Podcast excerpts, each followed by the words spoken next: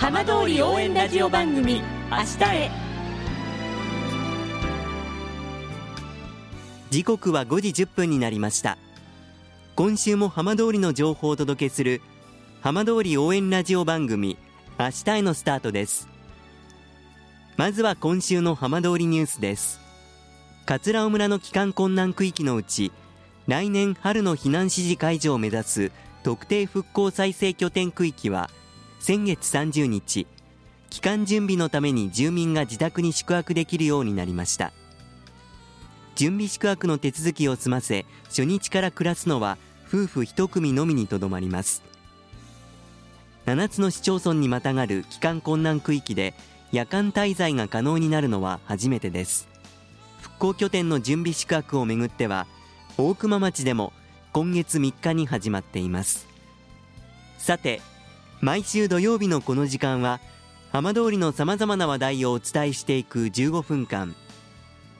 震災と原発事故から10年半。ふるさとを盛り上げよう。笑顔や元気を届けようと頑張る浜通りの皆さんの声。浜通りの動きにフォーカスしていきます。お相手は森本洋平です。どうぞお付き合いください。浜通り応援ラジオ番組明日へ。この番組は地球を守る未来をつくる東洋システムがお送りします。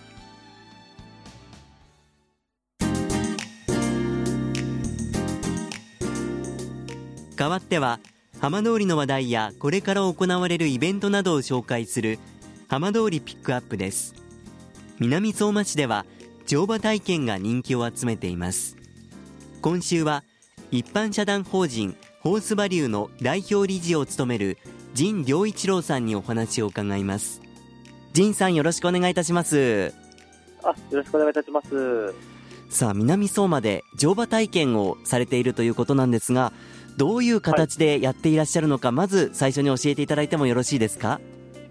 はい、えーと、主にあの2種類ございまして、ええ。1つ目があの小高馬散歩というものになっております。でそれそのそれに関しては南相馬市の小高区という町の中をあの馬に乗って、えーと、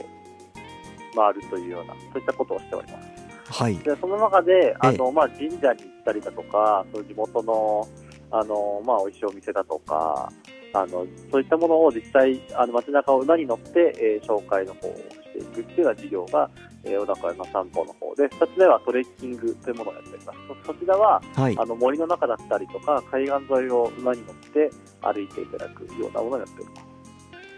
す。要するにその囲いの中のコースではなくて実際に街だったりこう自然の中を馬に乗って回るわけですね。はいおっしゃる通りですかなりこう利用される皆さんもびっくりされるところあったりするんじゃないですか？本当、びっくりされたりとか、驚かれる方が多い中、あの、ええ、結構初めて馬に乗るんですけど、大丈夫ですかって、あのそういうそういうことを、あのね、聞いてこられる方多いんですけれども、まあ、実際に、え、あの全然大丈夫で、っていうのも、あの実際にその弊社のサービスを利用していただいている方の中の、まあ、9割以上があの初めて馬に乗られるという方なんですね。でただその中で、あのまあ、今のところあの無事故で、えー、させていただいているっていうのはもちろんなんですけれども、あのまあ、弊社のスタッフの方があの馬実際に馬を横で引いて歩くので、あの馬の操作だったりとかそういった専門的なスキルとかや経験がなくてもあの楽しんでいただけるような仕様になっております。馬というとまあ、のポニーですとかそういう可愛らしい馬もいますけれども実際に乗馬する馬っていうのはポニーではないんですよね？はい、あの実際に乗っていただく馬はあのサラブレッドになりますね。じゃあかなり高い位置になりますね。はい、対抗になると、ええ、あのまあ、170センチぐらいなので、大体、あのー、実際乗っていただいた時の自然の高さが3メートルほどになります。じゃあ本当に初めて乗る方にとっては初めて見る景色になりますね。はい、本当初めて見る景色すごい意外と高いってあのー、言っていらっしゃる方が多いですね。こちらの乗馬体験はいつから始められたんですか？はい、こちらに関しては今年2021年の6月から開始の方をしております。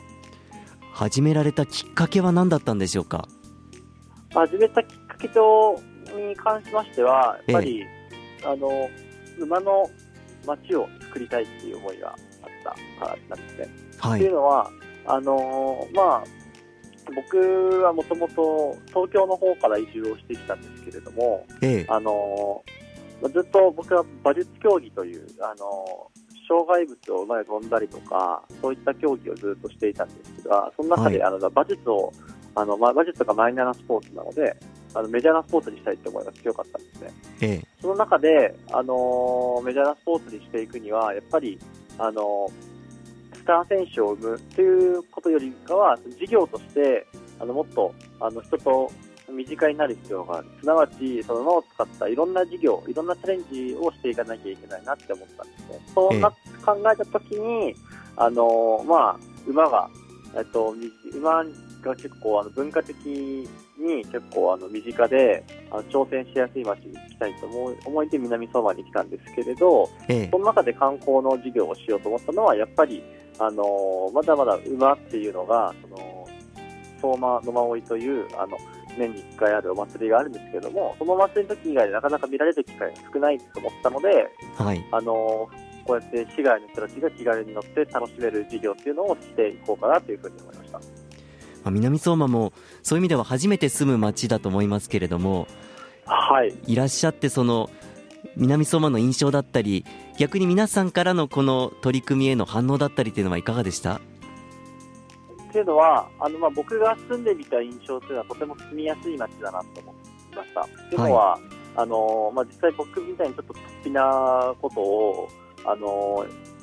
してる若者に対しても周りの方がすごい応援してくれますし、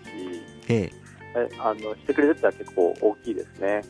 っていうのが住みやすいなって思ったところと、はい、まあ、あとはあの実際体験していただいた方の声としてはやっぱり、あの初めての体験だったんで楽しかったって言ってくださる方がとても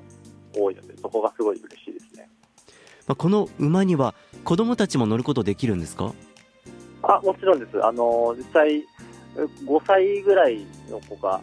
あの実際に乗っていただいたりとかもしていただいているので、ええ、この小高南相馬乗馬体験、ぜひしてみたいという方はどうすればいいでしょうか？その時はあのまあお電話いただくか、あとはあのホームページで予約をご予約していただくのが一番確実だと思いまして、はい、あの電話の方は一応あの070 3107 3874まで、えっと、お電話いただければ、えっと、連絡の方できます。で、あホームページの方は、はい、あの、にインターネットでカタカナでホースバリューというふうに検索していただければ、ホームページ出てきますので、あの、そちらかを、あの、から、あの、ご確認していただければ、予約の方できると思います。それでは、仁さん、改めて今後の夢、聞かせていただけますか？はい。え僕はあの南相馬をあの普通にもっと人と馬が身近になれるような社会を作っていきたいなというふうに思います。具体的にはもっとあの馬を使った事業っていうのを南相馬を、え起点にいろいろと作っていこうと思いますので、あの今後ともあの、ね、知っていただければ幸いですし、あの応援していただければとても嬉しく思います。よろしくお願いします。ぜひこれからの仁さんの取り組みを応援してます。ありがとうございます。どうもありがとうございました。あ、ありがとうございました。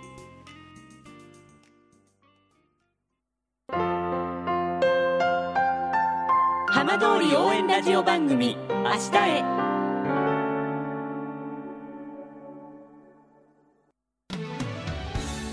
浜通りの情報たっぷりでお送りしてきました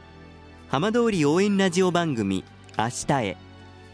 放送した内容は一部を除きポッドキャストでもお聞きいただけます。ラジオ福島のホームページからぜひチェックしてみてください。この番組は地球を守る